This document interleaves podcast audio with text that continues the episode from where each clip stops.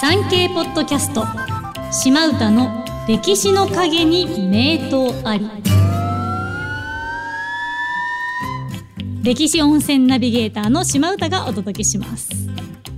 この番組では歴史好きのあなたにぜひ知ってほしい歴史と温泉の深いつながりをご紹介していきます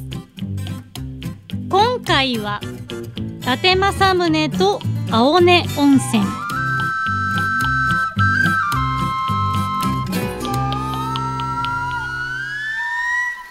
本日の聞き手はこちらの方です産経新聞編集局記者の高原博美ですよろしくお願いしますよろしくお願いします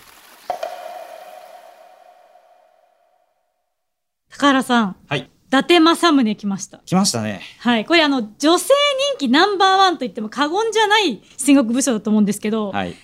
高原さん的にはどうですか伊達政宗やもう男性人気もあると思いますね私も大好きですからあねあそうですかそうですか、 はいであの戦国三英傑の織田信長豊臣秀吉徳川家康よりはだいぶ若い若いですねですねお父さんが同う世代なんですよねんそうですねで、まあ、まあ男性人気もあるということでこれもともと多分に人気になった理由ドラマですかね大河ドラマですかね大河ドラマですかねあの世界のねもう、はい剣渡辺が世界に行く前の世剣界渡に行く辺前のが剣渡辺がねね独眼竜政宗、はいもう独眼竜っていう響き自体もあの小さい頃見てましたけど私おうこのドラマもうかっこいいなーってすごい思って片目ずるいですよねあの眼帯ずるいですよね大ずるいですよねはい甲冑も全部こう黒でねかっこいいんですよ、ね、統一してね、はいあの三日月がこう兜にそうなんであすしよらわれてるデザインといいねそうすごいかっこいいですよね。かっこいいんですようね。んだからゲームでもなんか信長の野望とか、うんうんうんうんあとその戦国無双とか戦国バサラとかまあ必ず伊達政宗はそのかっこいい甲冑を着てるわけじゃないですか。かかっこいいですよね。かっこいいですよね。っこいい。うんそう多分有名に全国的に有名になったのって小田原攻めに遅れてきたっていう話ですよね。そうですね。あの大河ドラマでもあの、い勝新太郎さん演じる豊臣秀吉が 怖っもうねた佇まいからして怖い秀 吉が迫力半端ないですねこ それ。れ乾杯ですよ。なんかねリハーサルでも合わなかったっていうわざと緊迫感を出すためいにや怖い。もうちょっと遅れてきていたらそなたのここはなかったぞって言って手に持った杖を渡辺謙さんの首にピタッピタって当てるあの場面がね怖っすごいですよねこの遅れてきて、まあ、迷っててどうしようどうしようっつって遅れてくるわけじゃないですか、はいはい特別な事情というよりは。はいはいで秀吉とって怒ってるわけじゃないですか。そうですねで、まあ、前田利家とか徳川家康が怒ってるよっつってうん「お前謹慎だ」って伝えに来たところに「あの千利休様来てるって聞いたんですけどお茶習いたいんですけど」っていう神経の図太さすごくないですかそうですね政宗はやっぱりこうなんていうか美意識がすごい強かった人なのかなっていう印象があって、はいそのやっぱり田舎者だと思われたくないっていうか、中央のこう文化的なものに触れたり、いそういう教養を深めるっていうことに対してはすごくやっぱり熱心だった印象があるので、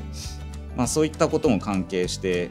そういうことを言ったんじゃないかなと思いますね。だから自分もちゃんと中央のトレンドは抑えてんだよっていうのを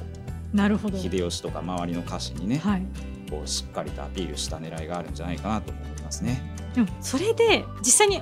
利休読んで習えるってすごくないですかさらに。習えるのはすご いですね。いいよって言っちゃう、うんこれ誰が許可出したのかわかんないですけどまあ秀吉なのかなまあ秀吉が OK 出さないと習えないですよねはこれ秀吉もすごいですよね。い。ね秀吉度量ありますよね。うーんだからその秀吉に対して実際会う時にそのさっき言った死に装束でうん。現れてそうですまあ多分面白がるんだろうなって思ってやったんじゃないかって言われてますしもしダメだったとしてもさっき言ったその前田利家家康が、まあ、守ってくれんじゃないかっていううんこの計算高さうんちょっとねなんでしょうねしたたかというかこれ確かにちょっとお女心くすぐりますよねなんかこの可愛い感じ。ああ、まあ私は女心はちゃんとなんか でさっきもねその黒い甲冑かっこいいみたいな話ありましたけどそうですね。朝鮮出兵はいはい。の時に、朝鮮出兵ね。まあ、周りはそうそうたるメンバーですし実際に武功を上げたメンバーですよね。はい。その人たちがまあぶわーっと部活やって集まっても全然見物人は騒がなかったらしいんですけど、政宗軍が現れた時に、まだ25歳なんですよねこの時政宗、はいはいあの部下足軽に至るまでみんなこの紺や黒に金を施したデザインを聞かせて、馬にも素晴らしい想定の馬の鎧着着せ、て、もうすごかったですよねめちゃくちゃかっこよくてね見物人がみんななわーってなっちゃって、うんしばらくもうずっとねその話ばっかりしてたっていうようなエピソード残ってますけど銀座をこうパレードするようなもんですよね今で言うとねあーなるほど京京都の京楽のはい中央の大通りを、はいこの黒や紺の甲冑のねはいあの、まあ、政宗はあの唐の末期の李克用っていうこう独眼流と呼ばれた武将にまあ憧れてて、はい全身自分の軍隊をねこう黒に甲冑を統一して、まあはい李克用のもう独眼流と呼ばれていて自分の軍隊をこう阿軍とはい称してあの全部真っ黒にして、うんうんあのそれを見て敵はみんな逃げてしまうっていう、はいそれほどの強さを誇った武将がいましたけれども政宗もあの師匠のねあうんの古才宗一禅師に、あの「お前も形見は見えないけれども李克用という強い武将がいたからそいつみたいに強くなれ」みたいな教えを受けて大きくなるわけですけども憧れの人ですね憧れの人ですよね。はい独眼流ってそういうところからも来てるんですけども、うんうんあのまあ、そういったこう政宗の美意識というかね、はいそういうのを遺憾なく発揮したのがこのパレードなの かなと ね、思いますよよね。伊達者って今もね言いますけど言いますね。ちょっとは派いはい手な派手な人人のね。こと、はいここから来てるんですもんねそうですね。うん、だから気持ちがやっぱ入ってるってことでしょうねさっき言ってたただ派手にしたいとかうん目立ちたいじゃなくって、その自分が憧れた人、そうですね。ね、自分も固めだけど舐められないように、うんうんなんならちゃんとしっかりしてますよみたいなことだったんでしょうね。そうだと思いますね。でで政宗は若いので、まあ、早々にして平和な世が訪れまして はい。言い方はあれですけども、うんうんでねその戦乱の時代は結構兵糧作りとか本人も研究してたらしいですけど平和になっちゃったら普通にご飯食べれるから美食を極めるために料理を研究してたということでそうですね。ははい。い、さっきの千利休さんからもいろいろなってるところではいはい。作ったのがずんだずんだ。はい。出ましたね。ずんだ。はいずんだですよもう仙台といえばずんだですもんねね、美味しいですよね。ずんだね。私私も大好きです。仙台に行ったら絶対にみんな飲むずんだシェイクを私まだ飲んだことがないんですあ、ずんだシェイクですか。私もそれは飲んだことなないんで。ですないですかないでいすや仲間いたあのめちゃくちゃ並ぶんですよねあ、 そうめなちんゃくですちか。ゃ並ぶからへー新幹線のちょっと待ち時間ぐらいじゃ買えないっていうあずんだシェイクで一回飲みたいんですけど、ーうん。あのずんだとかはいはい。あとこれはまあちょっと伝説らしいですけどこうあの氷豆腐、はいはい。やはり高野豆腐ですうね、んとかあと笹かまとかもねうんあちょっとあやかろうとしてますよね政宗作った多分違いますけど、んあとお酒も好きでそうですね。仙台のお城の中に職人をこう招いて醸造所を作ってたらしいんですけど本人飲まれなかったっていうああ、なるほどあんまり強くはいなかったらしいですね、だからおそうですね酒に関するエピソードは全部失敗談はい失敗とかね、多い ですね。寝ちゃったとかなんか 寝ちゃっそたとかね、偉い人と一緒に飲んで、なんか先になんか酔っ払って、いきなり帰っちゃうみたいなねそう話もんな、ありますすよね。はい。はいあとね喫煙してたらしいですねあ、タバコね。はい、はい。遺品としてキセルが残ってるんでキすセル残ってますね。はいはい。かっこいいんですよねでも島枝刑事好きなんでああ、はいはいはいは創い。作の方の前田刑事ですけどありますね。 「キセル予告」っていうあの巨大巨大なキセルね。こ そうそうポーンポーンってそうですそんな政宗さんがはい。初代仙台藩の藩主となりまして、はい。まあ、そこからしばらく大阪の陣までは、まあ、平和っていうか平和なのでいろいろ交際他の幕臣と交際したり文化名でどんどんやっていくんですけどはい。その中でようやく温泉にも行きましたあ、やっと温泉にも入れるように。多分入ってたとは思うんですけどはいはい。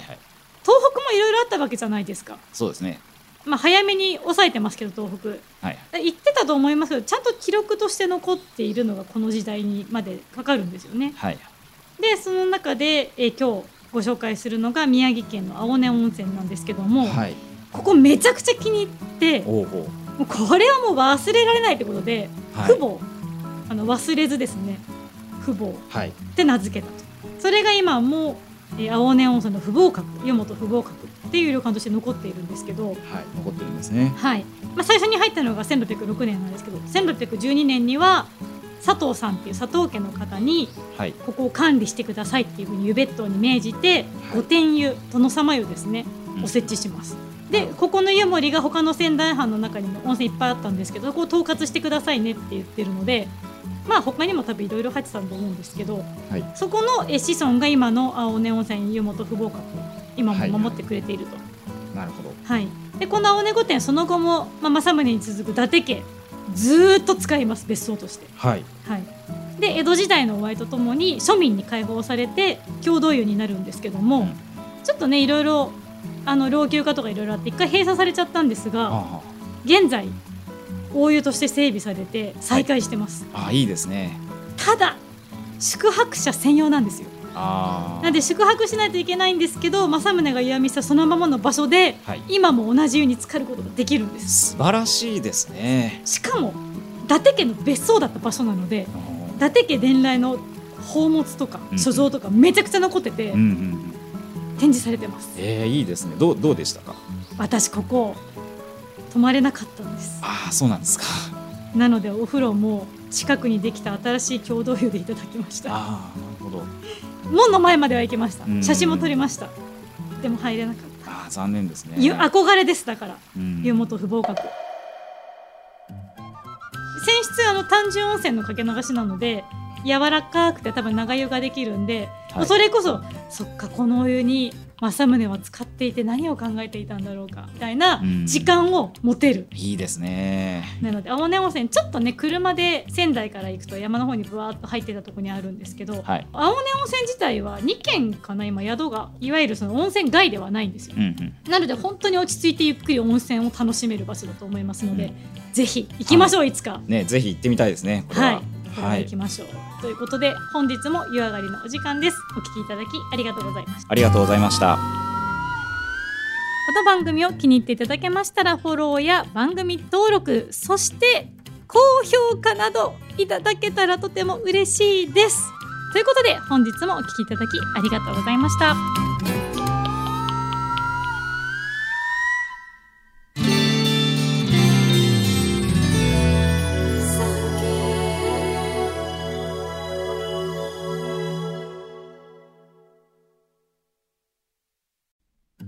産経ポッドキャスト島唄の歴史の陰に名刀あり好評配信中です日本の歴史が好きお城や史跡偉人ゆかりの地を巡るのが楽しいというあなたにぜひ聞いてほしい歴史の舞台に登場する温泉についてお話しします詳しくは産経ポッドキャストで検索してください